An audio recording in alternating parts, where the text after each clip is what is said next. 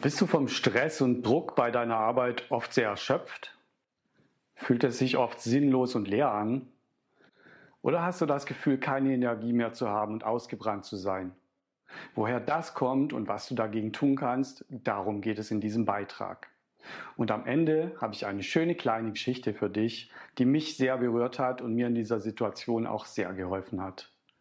Also bleib dran.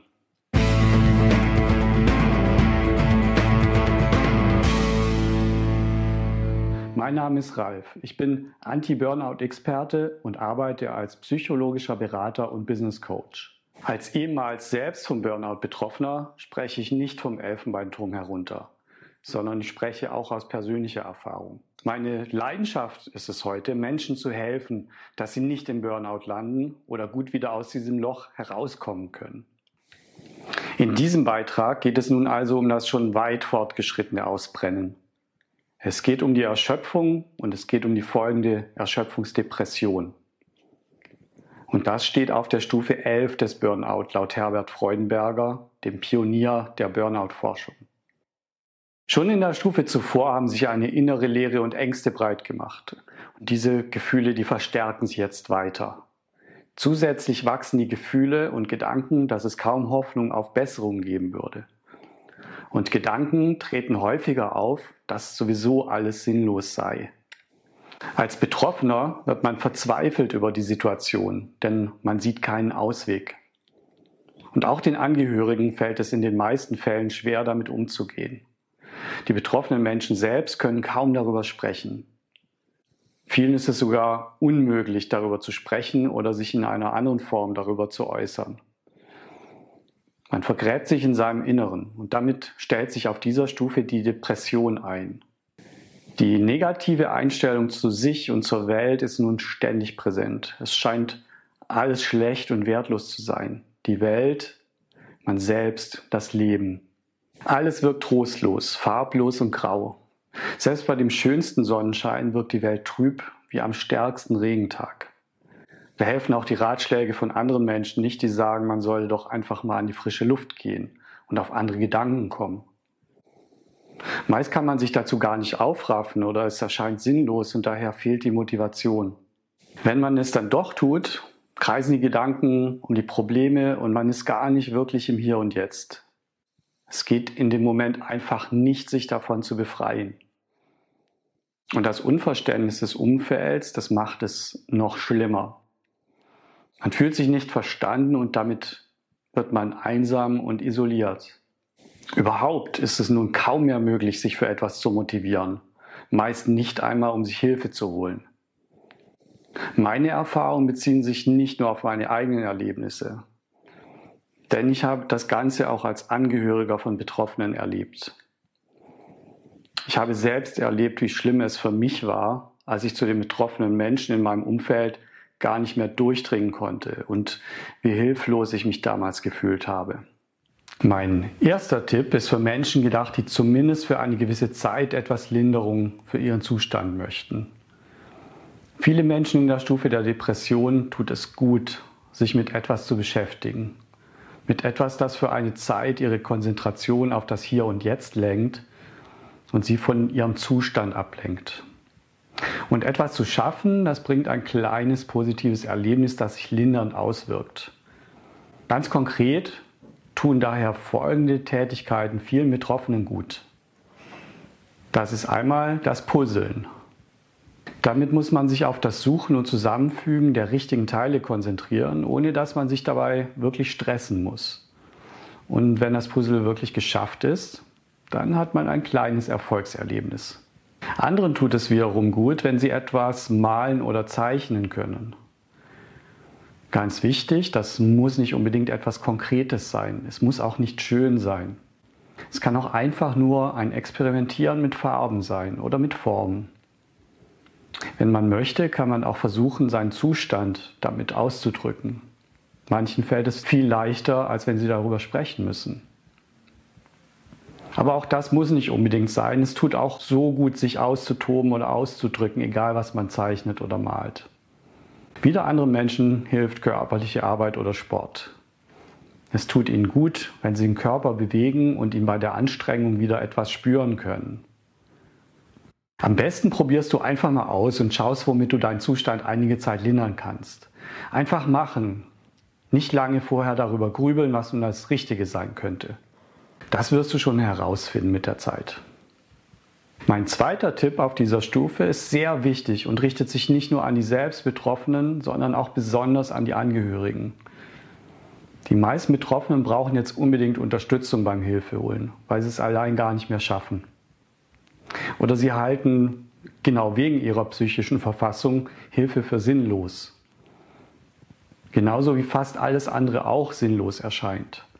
Es liegt aber einfach an der Erschöpfungsdepression, von der sie nun beherrscht werden. Es ist aber jetzt für Betroffene absolut wichtig, Hilfe von einem Therapeuten zu bekommen. Alles andere wird auf Dauer nicht helfen. Der erste Ansprechpartner kann der Hausarzt sein oder man wendet sich auch direkt an einen Psychotherapeuten oder an einen Facharzt für Psychiatrie. Manche Hausärzte neigen dazu, lediglich Medikamente, also Antidepressiva, zu verschreiben und darauf zu hoffen, dass es dann besser wird. Ich empfehle aber auf jeden Fall zusätzlich einen Therapeuten aufzusuchen. In den meisten Fällen wird aber sowieso der Hausarzt eine Überweisung zum Facharzt für Psychiatrie oder an einen Psychotherapeuten ausstellen. Den Angehörigen, den rate ich, hilft dem betroffenen Menschen so, dass er es absolut einfach hat, diese Hilfe in Anspruch zu nehmen, sodass er praktisch nur noch hingehen bzw. mitgehen muss. Sprich vorher aber mit diesem Menschen darüber, das ist ganz wichtig. Denn in der Entscheidung übergangen zu werden, das möchte sicher niemand und es tut diesem Menschen auch nicht gut. Und bestätige diesen Menschen immer wieder darin, dass er dir wertvoll ist und dass sein Wohlergehen dir am Herzen liegt. Oder dass du ihn sehr gerne hast, sehr magst oder liebst. Ganz wichtig, sag das, was ehrlich zutrifft, also nicht nur so tun, als ob. Auch wenn das ein Betroffener vielleicht in dem Moment nicht so direkt annehmen kann, tut es ihm doch gut. Denn das, was gerade fehlt, ist das Gefühl von Selbstwert und Selbstachtung. Und da kann Bestätigung von außen in den meisten Fällen einfach wirklich sehr gut tun. Zusätzlich ist es bei nahestehenden Menschen auch gut, sie einfach mal in den Arm zu nehmen und ihnen die Chance zu geben, sich irgendwo festzuhalten oder anzulehnen. Die Wirkung positiver Berührungen kann wirklich sehr wirkungsvoll sein und ist in manchen Therapieformen sogar ein ganz wichtiges Element. Wichtig ist ja auch zu wissen, es handelt sich bei der Erschöpfungsdepression um eine Krankheit, die häufig auftritt und die sich von den Fachleuten gut behandeln lässt. Mit Hilfe von Therapie und gegebenenfalls mit Medikamenten zur Unterstützung lässt sich die Situation bei einer Erschöpfungsdepression bald wieder verbessern. Es ist wichtig, diesen Weg zu gehen und das so bald wie möglich. Je schneller die Depression behandelt wird, desto leichter wird es fallen, sie wieder loszuwerden. Ein weiterer Tipp für Angehörige. Auch du solltest auf dich achten, denn auch für dich ist die Situation wahrscheinlich belastend und kraftraubend. Wenn du dieses Gefühl hast, dann hol auch du dir Beratung oder Unterstützung, damit du besser durch diese Phase kommst. Neben den entsprechenden Profis auf diesem Gebiet gibt es auch beispielsweise geeignete Selbsthilfegruppen von Angehörigen. Das empfinden viele als Entlastung, weil sie sich dort mit Menschen austauschen können damit fühlt sich vieles leichter an. Und ganz wichtig, ich möchte dir nochmal sagen, dass diese Phase mit professioneller Hilfe wieder überwunden wird. Die Leere und die Dunkelheit der Erschöpfungsdepression, die werden sich wieder lichten. Das kann ich aus vielfacher Erfahrung sagen. Also hab den Mut, Hilfe in Anspruch zu nehmen. Tu es für dich, tu es für die Menschen, denen du etwas bedeutest. Und das sind wahrscheinlich mehr, als du gerade denkst. Bevor wir nun zu der schönen Geschichte zum Abschluss kommen, noch ein paar Worte in eigener Sache. Bitte unterstütze mich mit einem Like, mit deinem Kommentar und mit Feedback. Wenn du Fragen hast oder ich dich beraten kann, nimm einfach Kontakt zu mir auf. Schreibe mir dazu gerne einen Kommentar oder direkt eine E-Mail. Das gilt auch für Angehörige, für Chefs, für Mitarbeiter, Freunde und Kollegen von Betroffenen.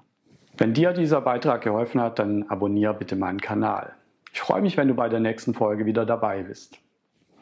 Und nun zum Abschluss zu der kurzen Geschichte von der Sängerin, Schauspielerin und Autorin Portia Nelson. Diese Geschichte, die hat mich berührt und die geht so. Ich gehe eine Straße entlang. Da ist ein tiefes Loch. Ich falle hinein. Ich bin verloren. Ich bin ohne Hoffnung. Es ist nicht meine Schuld. Es dauert endlos, wieder hinauszukommen. Ich gehe dieselbe Straße entlang. Da ist ein tiefes Loch. Ich falle wieder hinein. Ich kann nicht glauben, dass ich schon wieder am gleichen Ort bin.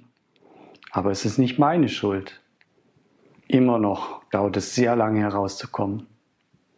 Ich gehe dieselbe Straße entlang. Da ist ein tiefes Loch. Ich falle schon wieder hinein, aus Gewohnheit. Meine Augen sind offen.